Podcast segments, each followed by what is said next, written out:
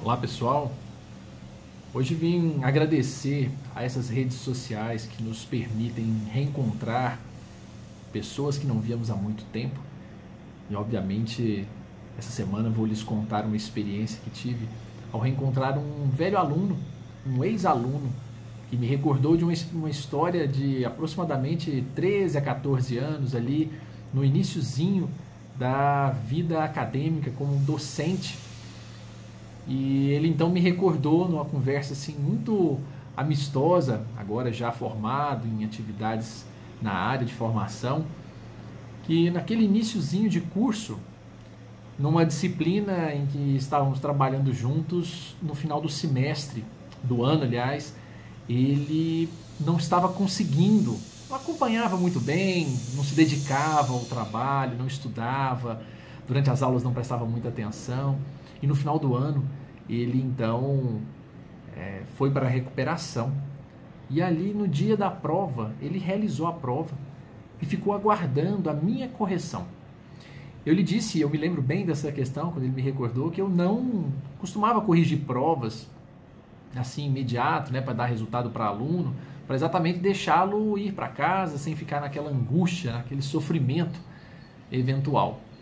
Mas naquele dia ele me pediu e eu acabei cedendo e corrigi essa prova perto dele, né? assim que ele estava fora da sala, eu corrigi. E quando, ele, quando eu concluí, então, ele não havia atingido a média necessária para aprovação. Ele então entrou na sala, eu chamei, mostrei para ele a nota. Ele olhou a prova, baixou a cabeça e por alguns instantes ficou ali. E eu então perguntei a ele, falei, não por essa prova, mas você acha sinceramente que mereceria essa aprovação por tudo que fez no decorrer do ano? Ele então parou, me olhou, ficou um tanto sem jeito com a pergunta, mas depois acabou me respondendo: Professor, me dá uma chance.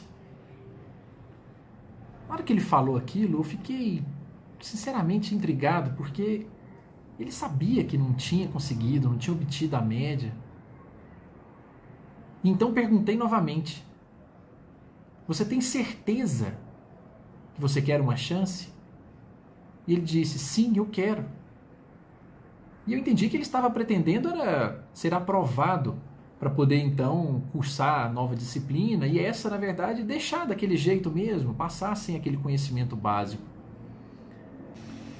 Eu não estava disposto a realizar, até porque ele não havia atingido a média objetiva para tanto. Mas seria um bom motivo para conversarmos ali a respeito de recomeçar. Quando então ele me surpreendeu e disse-me: Me dá a chance de fazer de novo a disciplina com o senhor. Aliás, de novo não. Deixe-me fazer a disciplina. Eu não poderia nunca perder um semestre. Eu não sei nem como que eu vou fazer para poder assim, na verdade, talvez vou ter que pagar um pouco mais em razão de bolsas que ele possuía mas me dá a chance de fazer de novo a disciplina. Eu preciso aprender. A hora que ele me falou isso, a sensação, embora fosse imensa de querer auxiliá-lo, eu então me, me vi na condição real de auxiliá-lo. Ele iria fazer de novo, porque naquela hora ele então havia entendido, sem nenhum orgulho, porque na maioria das vezes nós não aceitamos os nossos próprios erros. Nós não admitimos quando nós estamos em erro, em falha. Queremos, na verdade, passar por cima de tudo, até com uma certa arrogância.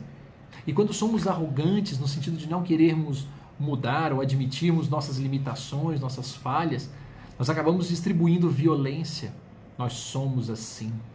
Nós semeamos desafetos, porque no final das contas queremos atropelar todos e que todos se curvem à nossa maneira de pensar.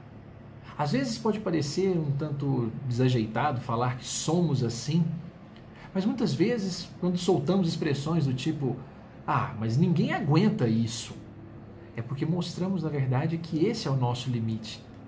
Ah, todo mundo pensa assim, é porque na verdade também é o nosso limite. Mas muitas pessoas aguentam coisas que nós não aguentamos.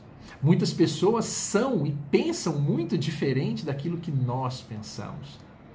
Então nós não podemos, usar a baliza dos outros para de alguma forma esconder quem efetivamente somos. Aquele aluno poderia muito bem ter dito, professor, me deixa passar de ano, eu vou ser melhor, eu vou ser diferente, o ano que vem eu não vou mais fazer essas coisas, eu vou prestar atenção em sala de aula. Mas a nossa conversa naquele dia terminou e esse detalhe realmente eu não me lembrava. Mas ele mesmo me disse: Eu não mudei, né, professor? Daquela hora que eu entrei para fazer a prova para agora, com o resultado da prova. Eu não mudei. Reconhecer-se de verdade e recomeçar é aquilo que o brilhante C.S. Lewis, né, autor ali do período das, da Grande Guerra, da Segunda Grande Guerra, mencionava com muita clareza, dizendo que voltar, voltar para recomeçar, não é andar para trás. Do contrário, é andar para frente. Parece que está andando para trás, mas do contrário, está caminhando para a maturidade, está caminhando para transformar-se, para mudar. Me lembro bem de um trechinho curto de um poema muito bonito daquele, daquele autor famoso, Braulio Bessa. Há um trechinho de um dos seus poemas importantes, quando ele menciona: Quando você cair e ninguém lhe aparar, quando a força do que é ruim lhe derrubar, é hora do recomeço. Recomece a levantar. E quando faltar esperança, né, que ela lhe açoitar, se tudo for tudo que for real for difícil de suportar, mais uma vez é hora de recomeçar recomece a sonhar. A ideia do recomeço para nós parte do pressuposto de que nós precisamos conhecer ou reconhecer que é preciso voltar. Voltar para melhorar o jeito de responder aos pais, que muitas vezes nós somos violentos nas respostas, na forma de tratar os filhos quando estamos imbuídos do desejo de educar porque dissemos: ah, ninguém aguenta, todo mundo é assim. Voltarmos atrás e pedirmos perdão àquele amigo que eventualmente tenhamos machucado e aqueles colegas que eventualmente estejamos querendo sobrepor toda a nossa verdade. Quando as pessoas dizem, você precisa ouvir umas verdades.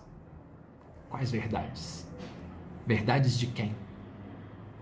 Certamente estamos precisando muito mais tratar a nossa arrogância, a nossa maneira ainda de querer atropelar a tudo e a todos com a nossa verdade, para podermos, no final das contas, olharmos para as pessoas e pedirmos a ela, num mundo extremamente duro quanto a isso, me dá uma chance.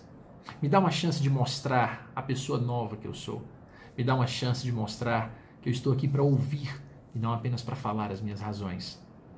Possamos lembrar do belíssimo exemplo, por exemplo, do apóstolo Paulo, que precisou de alguma forma mostrar a sua mudança e, no meio de tantas dificuldades, foi questionado, sofreu dúvidas, sofreu preconceitos, mas certamente, num empenho firme, acabou conseguindo então demonstrar a grandeza da sua transformação íntima naquele caso. A esse aluno, agradeço por obviamente ter o visto, porque aquela chance que parecia na verdade ser andar para trás, foi na verdade um passo para trás para dar um salto à frente. Hoje, ele oferece chances às pessoas que precisam de trabalho, com muita humildade, tem aprendido muito com outras pessoas que estão andando com ele. Possamos nós aprender pedindo então, se me permitem, eu gostaria muito, se me derem uma chance de poder aprender mais com cada uma das pessoas com quem nós encontrarmos, possamos assim fazer e educarmos-nos uns aos outros sempre. Forte abraço Recomecemos.